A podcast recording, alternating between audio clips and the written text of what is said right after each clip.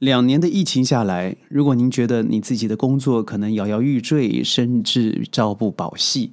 那你如果知道现在大苹果每天有六十万人无家可归，你才知道自己还在一个幸福的同温层当中。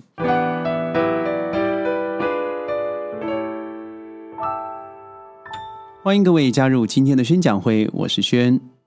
看完了 Netflix 网飞所拍摄的纪录片，叫做《Lead Me Home》，无家可归的人。我非常喜欢网飞拍的一系列啊，关于纪录片的电影。在这些纪录片里头，当然它不像传统的纪录片，只用一个不做声。第三者的方式去观看现实的事情，但更多的是他把事实不加太多的染指，一样的放上了一些剪接的手法、音乐的配合，而让你看到一个比较接近真实状况的情形。Lead Me Home 就是最近啊，经由疫情以后，加上最近发生的一系列抗议反制行动。所拍摄的产物，我很建议您看一看。但是看到的过程让我一直想到啊，事实上不用到大苹果，我们身旁就有一个地方，每天发生日以继夜的难民无家可归。那是哪里呢？那就是香港的卖难民。所谓的那卖难民啊，讲的就是晚上睡在麦当劳无家可归的人。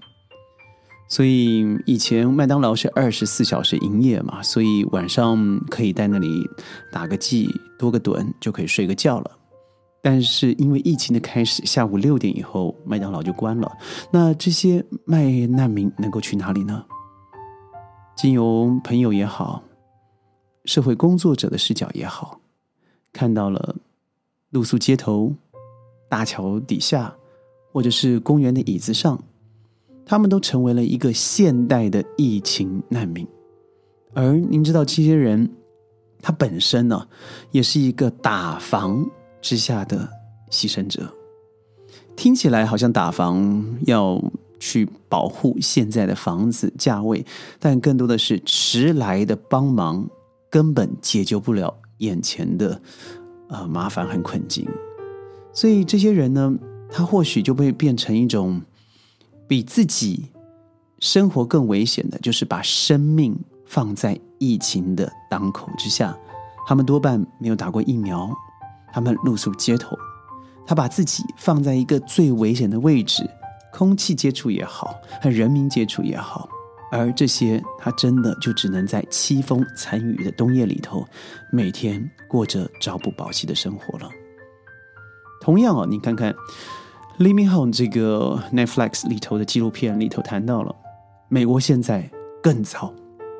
从原来四十万、五十万，当今六十万人无家可归，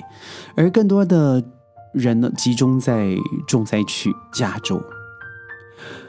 我相信很多人去过 Los Angeles，尤其是 Beverly Hills 比佛利山庄的附近。你就会在很明显的街区或是旧金山的街头，看到很多人搭起了帐篷，而 Netflix 挑选了其中二十个人，跟着他们拍摄他们的生活起居，抓到了他们的镜头，感人备至。当一对一的访谈的时候，问他为什么你要这样做，多半的回答是：我不得不。因为当我告诉我自己不能、不能、不能再回到原来的循环的时候，我发现我已经付不起两周七百美金的房租。我发现只要我开始支付一点点的房屋费用的时候，我下一餐就不得吃了。所以比起吃是生命和住可能还可以调节一下，那我当然选择放弃住的正义了。另外一方面呢，疫情使得美国的房地产和股票大升。由于量化宽松嘛，大大的烧钱，对吗？给钱烧钱的热钱在房地产市场还有股市里头相当的兴旺，所以有产就是有资产的人呢，和金融投资业者的收入增加了，也导致美国的贫富悬升悬殊已经达到了历史的最高峰，同时通货膨胀也是历史的最高点。这不像不就像我们说的麦难民生活状况也非常相似吗？因为基尼系数，也就是一个贫富差距的叙述，也是不断的飙升，反映了社会的阶级越来越矛盾了。在这段时间里头，我们应该回到以前的五四运动。我们提到了德先生、赛先生，democracy 或者 science，这就是我们说的，他必须要用民主或是科学来让自己拥有一个现代化的国家，更民主。更自治，但是可笑的是，这一次的疫情把这两个东西留在了亚洲，尤其在内地、在台湾、在新加坡、在马来西亚，在整个东南亚。但是看看现在所谓提倡 democracy 还有 science 的国家，欧美之间，那不都是笑料吗？他们不用科学来解决问题，用反制的方式变成宗教问题、政治问题，它耽误了一切，导致一大堆人在疫情之下 KO 了。我相信很多人除了在关心俄乌之战以外，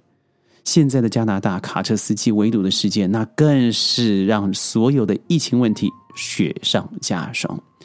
这些司机们因为不想因为自己要打了疫苗才能够过关，所以联合抵制加拿大政府。他瘫痪了最重要从美国 Detroit。底特律呢，通往加国温莎的动脉，也就是 Ambassador Bridge 大使桥，让美国将近有四分之一的商品贸易呢受阻了。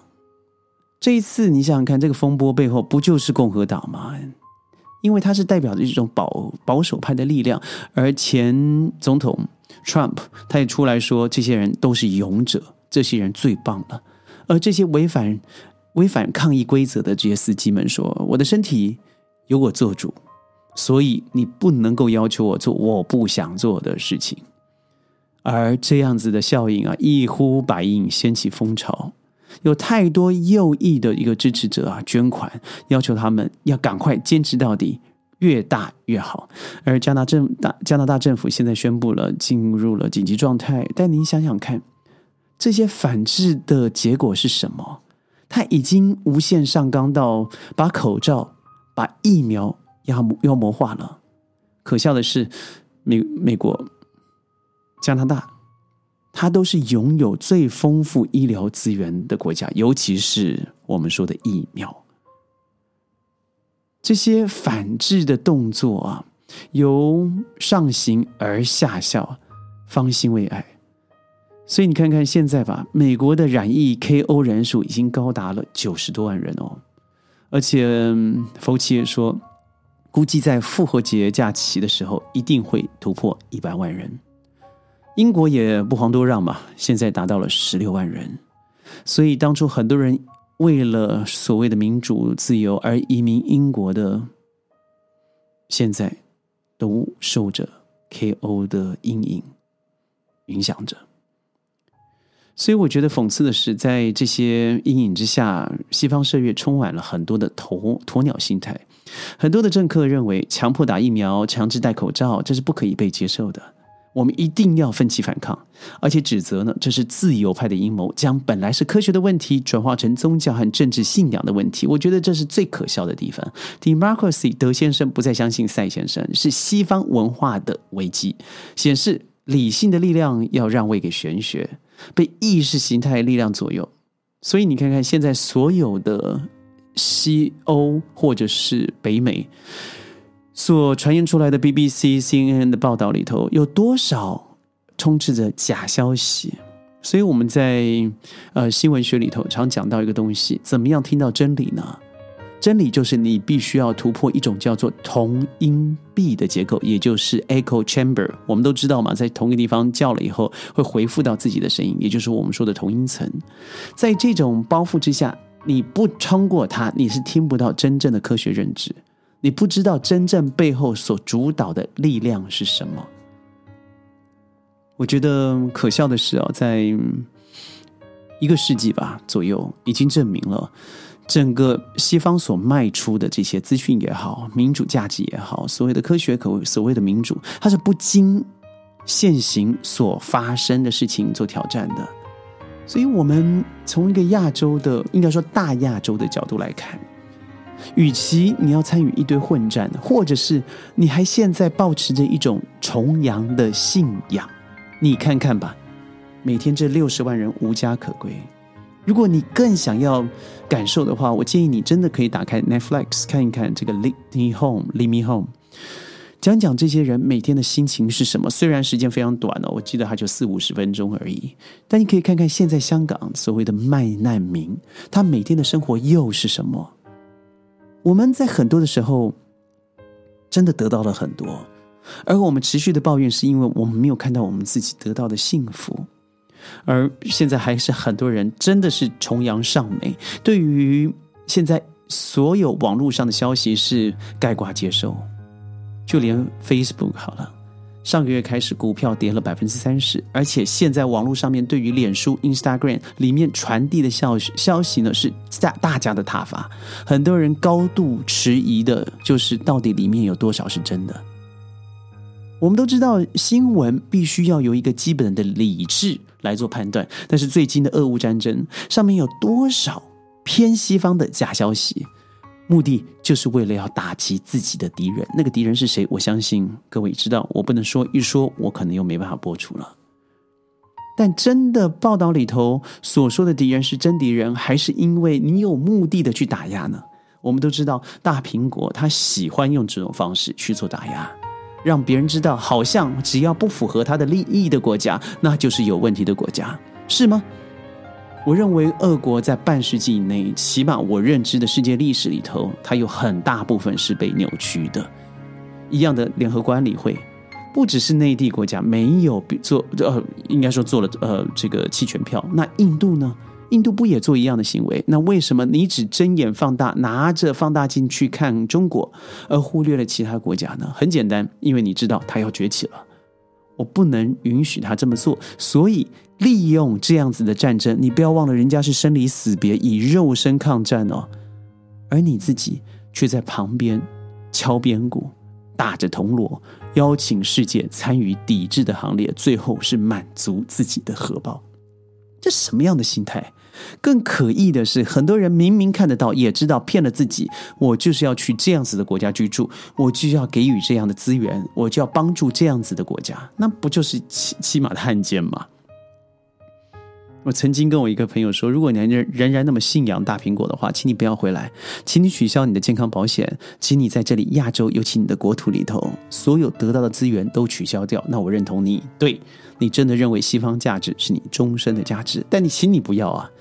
当有疫情的时候跑回来，生病的时候回回来看保险，在这里得到一切的资源以后，回到了大苹果，再对亚洲叫嚣，那我赔你不配。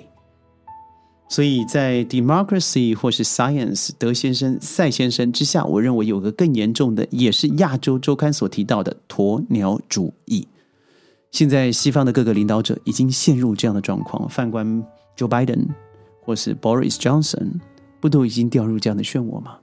宣讲会呢，对于整个俄乌战争的情势和现在西方主流主流的看法是完全不一致的。